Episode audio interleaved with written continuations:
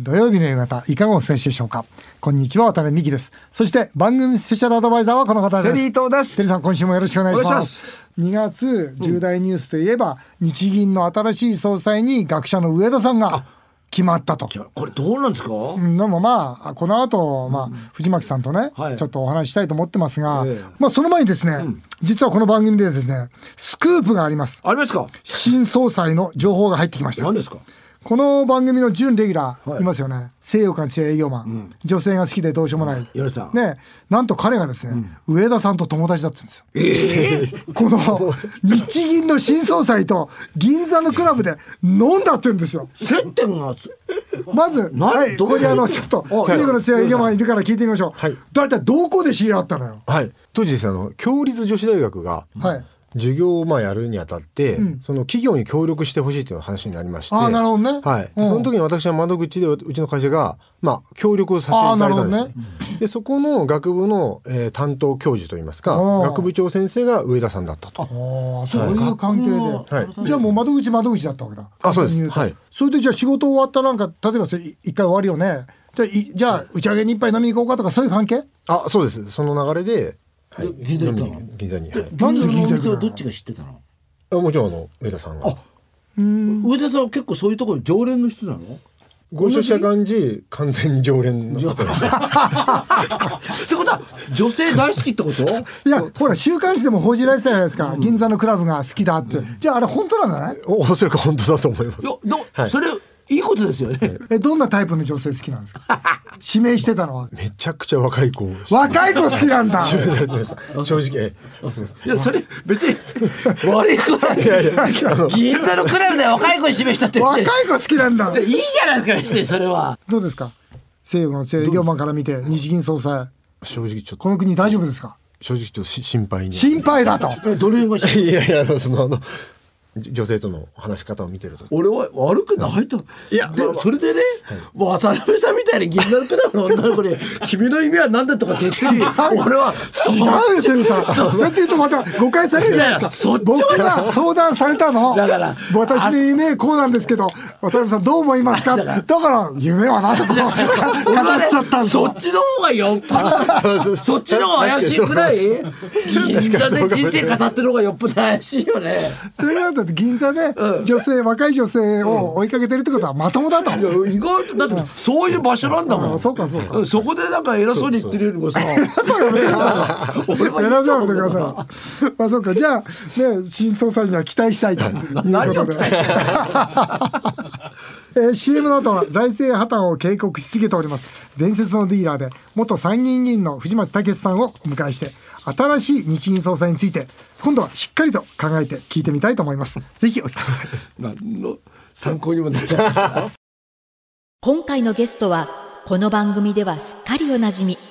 モルガン銀行東京支店長時代は伝説のディーラーと呼ばれた元参議院議員の藤巻武さんです。政府は経済学者の上田和夫さんを次の日銀総裁とする人事案を国会に提示しました参議院議員時代から共に財政破綻を警告し続けている渡辺さん、藤巻さんは、この人事案をどう見ているのでしょうか。さらに、上田新総裁には、債務超過寸前の日銀を健全化させるウルトラ C の金融政策はあるのか。最悪の場合、日銀や日本経済はどうなってしまうのか。藤巻さんの最新の本、超インフレ時代のお金の守り方の内容と合わせて、わかりやすく解説していただきます。日本放送渡辺美希5年後の夢を語ろう。ゲストをお迎えしました。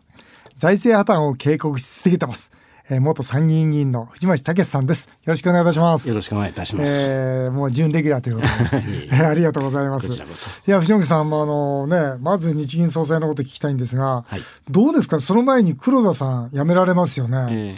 で、まあ、よく藤巻さんし質問されてました、はい。僕もねあの部会の方ではい。間接的に質問したんですが、うん。何聞いても時期総称って言ってたじゃないですか。そうですよ。ミスてましたよね。時期総称言ってましたよね、これ時期総称って言ったまま終わるんですかねそうですね。ま本当にそう思いますよね。あんまり無責任じゃないですかね。そうですよね。でまず今回は雨宮さんがね断られて、だって雨宮さんの順番だったし、うん。雨宮さんもうやる気満々でしたよね当時は。そうね。うん、まあ最後はどうかわかりませんけ最後はどね。ね。この3年間ちょっと分かんないんですが。だからその雨宮さんが受けずに上田さんになったと。雨宮さんも時期総称で言い続けた人ですよ。はいそうですよね。うん、そうですね。で、雨宮さん受けると思ってたけど受けなかった。はい上田さんが受けた。はい今回の人事どう見てますか、ねあのーやっぱりねさっき渡辺さんおっしゃったようにね日銀総裁っていうのは日銀マンにとっては垂涎の的なわけですよ。すよね。なりたくてたまんないわけですね。誰でもね、はい、はい。えーそれから今回そのは日銀の番だったわけですよね、本来は大倉財務省と日銀と変わりまたすき掛けですかね。そうそうそうはいはい。で今回は日銀の番だった、はい。それなのに雨宮さんだけじゃなくて誰も受けなかったわけですよ、そうですね。雨宮さんの他に前、うん副総裁のお中曽さんも、はい。前元総裁の山口さんも、はい。そして副総裁にね、はい。沖縄さんっていう方が候補にすごくナンバーワンで上がってたんですけど、はい。彼女も受けなかった彼女も日銀 OB なんですよ。はい。で総裁副総裁に女性を入れれば岸田内閣のすごい得点になると思うのに、はい。やだから一生懸命こう説得したと思うんですけど彼女も受けなかったということで、皆が受けなかったということ自身がね、はい。何か物語ってますよね。どう何を物語って そそこはそれはね聞きたいです 何をねみんなそう、はい。全員が逃げたんですよ、はい。これ何を物語ってんですか、ええ、これはね今これから日銀総裁職っていうのは家中の栗どころか家中のお時限爆弾だと思ってるわけですよ。ですでよね。我々一般の国民というのは日銀とコンタクト普通はないですよね。預金もできないし、だけど内部にいればですねいればいるほどいかに危ないかってことは分かっちゃうわけですよ。とてもじゃないけど、これはできないなと思って逃げられたと私は思ってますけどそうね。ですよね。僕も雨宮さんはそうは言っても受けるだろうなとごまかしごまかしね、受けなかったっていうことであこれはもう間違いなくそんな遠くないうちにはい。その日銀のディエンドといいますかね、はいえ。えー財政破綻来るのかなとは思ったんですが、はい。あの私ね、はい。えっとまあ、ずっときっとこれほどひどければ誰も日銀マンを受けないだろうというふうにあのいろいろ主張してたんですけれども、はい。予想してたんですけれども、ある日銀 OB に聞いてたらね、はい。やっぱり雨宮さんは受けざるを得ないんじゃないかと、ね。最終的にね、でもその時にはあ切腹覚悟の白装束だぞっておっしゃってたわけですよ。だから受けないか切腹覚悟の白装束で受けるかどちらかの選択だったんでしょうけどやっぱり逃げたということだと思いますよ。うんだけどねあの日本を潰した日銀総裁はって歴史に残りますもんね。そう。やっぱり前の人が悪くても、はやっぱり最後最後の人のね。なっちゃいますからね。黒田さんの名前残んないですよ。すよね。最後のやっぱ今回上田さんの名前残ると思うんですが、上田さん早速国会でですね、現在の金融緩和を継続すると。はい。述べた一方ですね、物価上昇率2%実現ならば、はい。金融政策の正常化に踏み出すと、まあ何を言ってるかわからないような曖昧なこと言ってるんですが、この物価上昇率2%の、まあ、実現、まあ、実際にはもう物価上がってるんですが、はいその金融政策の正常化つまり出口ですよね、はいこの出口っていうのは改めてあるんですか？ないでしょうね。ないですよね。はい。こあのの八方塞がり、このところちょっとリスナーの方にもう一度分かりやすく説明していただけますか？ええええはい。あのその前にその上田さんね、はい前日銀の審議員やってたんですけど、はいでそかあのその時には今よりもよっぽど小規模なね、はいえー異次元緩和異次元じゃない量的緩和をやってたんですけど、はいはい。その時でさえね、はい。出口ないっておっしゃってたんですよね。ね。こんなに大規模にやってるのに出口あるってどこで見つけたのかなっていうふうに私は思ってますけどね。ね。その出口っていうのは、はい。まあ、2つあってね今回も国会の審議の時に上田さんは、はい。出口は金利を上げるかもしくはばらまいたお金を回収する2つの方法があるけれども、金利を上げる方法でやると思いますって答弁されてましたね。はいはい。でもまずあのお金を回収する方はねこれできないと思いますよね、はい。あまりにもばらまきすぎてますから、はい。ばらまくのをやめたとかね回収するなんつったら長期金利も暴騰しますよ、はい。私なら 10%20% までいっちゃうと思うんですけど、はい。そんなことになれば日銀が債務超過になるしえ政府だって予算組めなくなっちゃいますから、確かに上田さんおっしゃるようにお金を回収するってことはしないだろうしできないですよね。できない。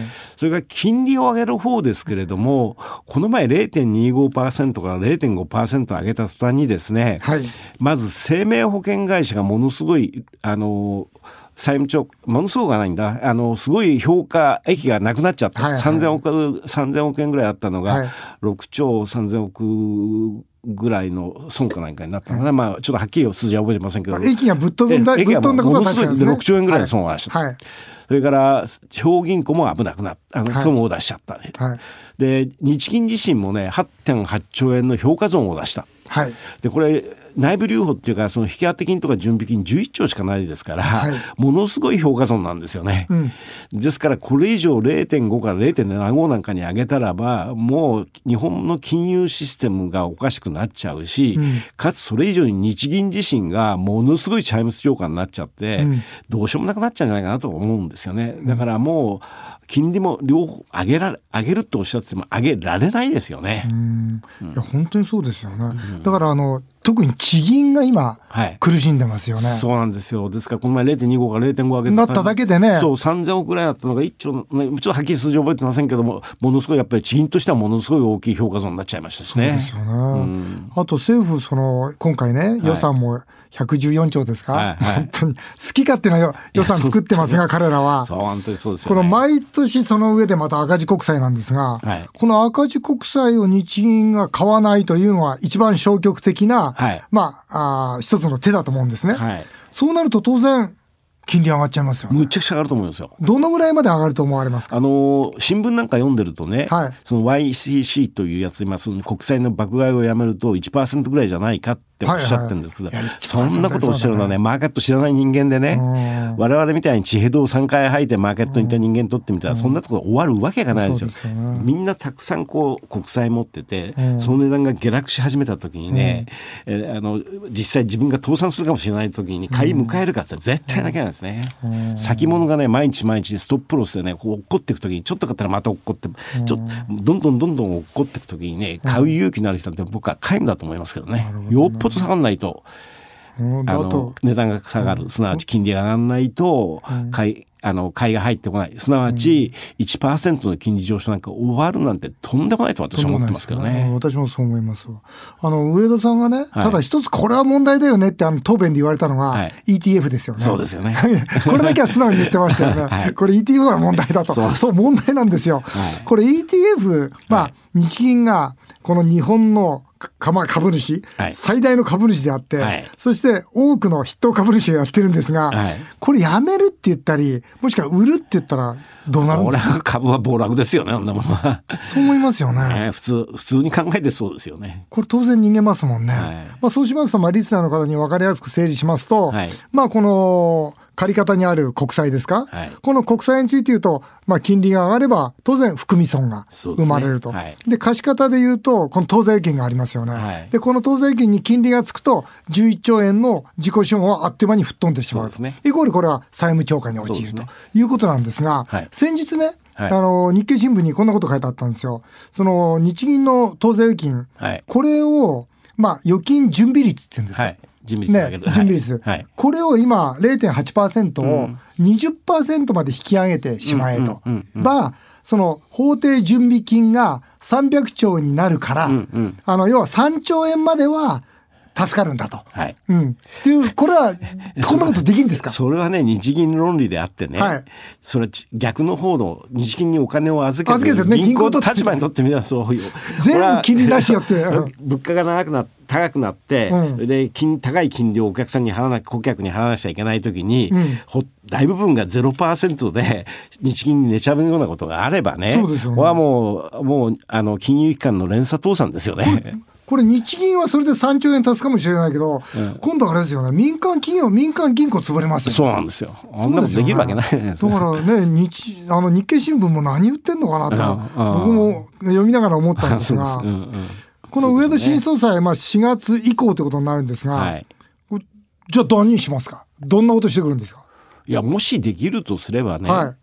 まあせいぜい長期金利を0.1%上げるぐらいだと思いますよね。0.1例えば物価が1%もうごゴミみたいなシミみたいな金利上げぐらいですね。でも0.5が0.6に張り付いたとしても、そう全然あんまり意味ないんじゃないですか？うん、それとあと短期金利をね、はい。0.3までだっ0.3%まで今ぜほぼゼロですけどね。それを0.3%までだぐらいだったらできるかもしれない、それ以上やっちゃうと損の垂れ流しになっちゃうんですよね、収入が低いからあの国債から上がってくる金利回り金利があの収入が低いですから全部で1兆4000億ぐらいの収入しかないんで、えー例えば500兆円の金利にあの日銀当座金に1%あの払うと 5, 5兆円ですから、はい。ねもうものすごいあの損の垂れ流しになっちゃって、だから0.3%くらいでしょうね。アメリカは0から4.5に上げてもまだこう利益が上がるわけですよ。FRB はね。ものすごいあの収入が13兆15兆ぐらいありましたから、あまだ収入が上がるああの利利益が上がるんですけど、ん。日銀はもらう収入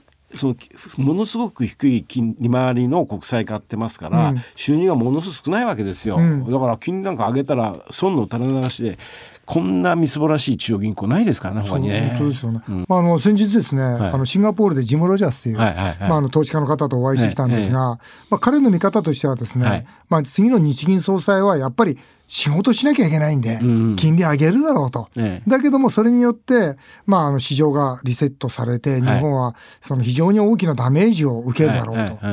えーというふうにまあ一応まあその世界の投資家としては予想されてたんですが、はい。そうなると本当ここのところが難しいと思うんですが日銀総裁黙っててもどんどん悪化していくし金利差が開いて、で黙って動けばまた破綻に向かっていくしって、うんね。これも手の打ちようがないですか？打ちようがないと思うんですけど私もねなぜ上田さんが総裁職を引き受けたかなって考えるはいたんですけど、はい。それやっぱりねその金利をそのその YCC をやめて、はい時に長期金利が上がるのが、はい。そのマーケット今のマーケットのと同じように1%くらいしか上がらないとちょっと甘く見すぎちゃったせいだと思ってるんですよ。そんなことを考えたんですか？そんなに甘く考えたんですか？ねやっぱり1%マーケット今そうなってますからうんそれからやっぱり学者の純粋さっていうかうん机上の学問やってるとマーケットの怖さをご存知ないんで、うんえー、1%ぐらいで1%ぐらいだったら、まあ、昔彼は地獄っていうこと強い言葉を使ってらっしゃいましたけど、あ地獄になるだろうけどまあ大した地獄じゃないのかなと思ってうん。やっちゃうんじゃないかなと思います。だけどやっちゃったら本当の地獄来るんじゃないかと私は思いますけどね。マーケットの反応はそんな甘っちょろいもんじゃないと思ってますけど。日銀総裁、まあ、上田さんがね、まあ、2期5年なんですが、はい。この上田新総裁の間に日銀が破綻する可能性というのはもあ私は100%だと思いますけどね。100% 5, そうそう年も持ちこないなという気がしますけどね。う、まあ、あのその上でリスナーの皆さんが心配されているのはどうしたらいいですかということでね,、ドルにしてくださいとはいうことと、そうですね。日本の国債なんて買っちゃいけませんよと。もちろん。いうことは改めてアドバイスしたいんですが、はい。い、やあの準レギュラーの藤巻さんたくさん、あの来てるんですよリスナーの方から聞きたいことが、はい。これちょっとお願いします。はい。えー渋谷区の S さんです。S ちゃん。えー今年に入って1ドル、えー128円をつけましたが、はいえー渡辺さんや藤巻さんは為替が円高に触れた時にストレスや不安を感じないんですかと。上田新総裁になって4月以降、為替はどうなりますかという素朴な質問です。どうぞ。私はもう全く不安を感じませんでしたよね。オーソドックスな金融論を学んでれば、はい。円高が進む理由がないと思ってましたし、はい。か結構自分の見方には今回は自信がありますから、はい。不安はもうなくていい逆にポジションを増やすチャンスというふうに感じましたけどね。僕なんかも銀行からちょっとドル持ちすぎだよって言われるんだけど、ん。僕はやっぱりあの国会の中のはい。あの空気と、あの国会の中の円をどんどん安くしていこうというあの議員の総意を目の当たりに見たときに、はいもう円は絶対安くなる。これもう確信しますよね。あとねやっぱり私アメリカこ去年に2ヶ月ほど行ってたんですけど、はいはい。アメリカの国力の方が日本の国力に比べても断然強いわけですよ。でも本来であればね、平時であればやっぱり国力が為替、あひょあの決定しますから、その平時であってもドル強くなると思うのでましてや日銀がこんな状況だったらやっぱり円は安くならざるを得ないなと私は思ってますけどね。ね。えーミスター財政破綻、えー藤巻さんの大不安です。ほら、もう不安までできてますから。えー、なぎちゃんさんです。日本は国民の金融資産が1000兆円あるから、国が1000兆円借金しても、円に信用があり、絶対に破綻しないという人の意見がたくさんあります。はいこの考えは間違いですね、はいという。間違いですね。間違いですねはい。円の信用っていうのは中央銀行の信用でありますので、はい今中央銀行自身日銀自身が極めて脆弱な財務状況なんで円はあの暴落する可能性十分あると思うんですよ。それから最初におっしゃってた部分ですけれどもあの海外資産っていうのはねこれ民間の資産であって、はい。借金というのは国の借金ですから、はい。私は最終的にハイパーインフレということになると思ってるんですけど、はインフレっていうのは債権者から債務者への富の移行なんですよ。金を持ってる人から金を預金してる、うあの借金をしてる人への富の移行ですね。金を預けてる人から。はい。で借金をしてるっていうのは日本最大の借金王は国ですし、えー預金をしてる数預けてるのは国民ですから、国民からぎあのあのお国への富の実質的な移行ということで、えー国は再建するわけですけど、国民は財産を失っちゃうよと、こういう話ですよね。そういうことですよね。えー最後です。タマプラザの秋吉久美子さんです。これレギュラーの方、あの、はいあそうです質問のレギュラーの方です。渡辺さんはいくら言っても奥様が自分のお金をドルに変えないと、はい家では影響力がないと発言をしていました。本当そうなんです。僕のうちの家内ですね、はいドルにしといた方がいいよって。いや、私は円が好きだって。じゃあ、もう好きにしなさい。えー伝説のディーラーは奥様の前でも影響力はありますかという質問と、はいたまにツイッターで一般の人と喧嘩をされてますが そう僕ね僕のツイッターの唯一の僕ねあの見てる人って藤巻さんだけなんですよ。藤巻さん時々一般の人と喧嘩してるじゃないですか。で僕はいつもあれ見て笑ってんですが、そういうの奥様に怒られませんか？と。ね、あのツイッターでわざわざ絡んでくる人どう思っていますか？という、秋吉久美子さんも藤巻さんのツイッターを追っかけてるようですが いかがですか？あの少なくとも家内は私の SNS は全く見てません見てない。全然あの気無にしてない。邪気に喧嘩してたら見てない。SNS しないと思います。それとね逆に言うと私があのか家内のことを SNS に買うの怒るんですよ。はい。で昔はよく書いてたんですけど、はい。ある時ねあの三谷幸喜さんあの劇あの演出家のね、はいはいはいあの方朝日新聞かなんかに連載をしてたんですけど、その時にねりあの離婚される直前に、私のことをあまり書くなっていうそのし書いてるっていうことをね内容の三谷さんの新聞をボンと目の前に置いてあったんですって。あらま。ああ。でその後離婚したって聞いてその新聞を私の前にある時置いてあったんでことは これやばいと思ってあ書くなそうそうそうそう。うん。だから彼女のことは私の家内のことは書くのをやめたんですよね。あのいろいろほら本当にわけのわからないこと言う人ってツイッターっているじゃないですか。はいはい藤巻さん優しいから 相手にしてあげてるじゃないですかあれはなぜですか？優しいかっていうか楽しいんですか？ね。楽しいんですか？あのへ変なあの楽しいんですか？いや藤巻さんアホなこと言。ってるなと思いながらね。うんね、いろいろありがとうございました。またあの状況変わったら、はいあのぜひいらしてください。はいありがとうございますでまたあの皆さんにですね、はいアドバイスをしていただけたらありがたいというふうに思います。はいありがとうございますえー今回もありがとうございました。はいえー今回のゲストは財政破綻を警告し続けております元参議院議員の藤巻武さんでした。どうもありがとうございましたどう。もありがとうございました。日本放送渡辺美希5年後の夢を語ろう。この番組では皆さんからのメールをお待ちしています。メールアドレスは夢5アットマーク 1242.com。この番組は毎週ポッドキャストでも配信しています。詳しくは番組ホームページをご覧ください。渡辺美希5年後の夢を語ろう。この後も素敵な週末をお過ごしください。お相手は渡辺美希でした。あなたの夢が叶いますように。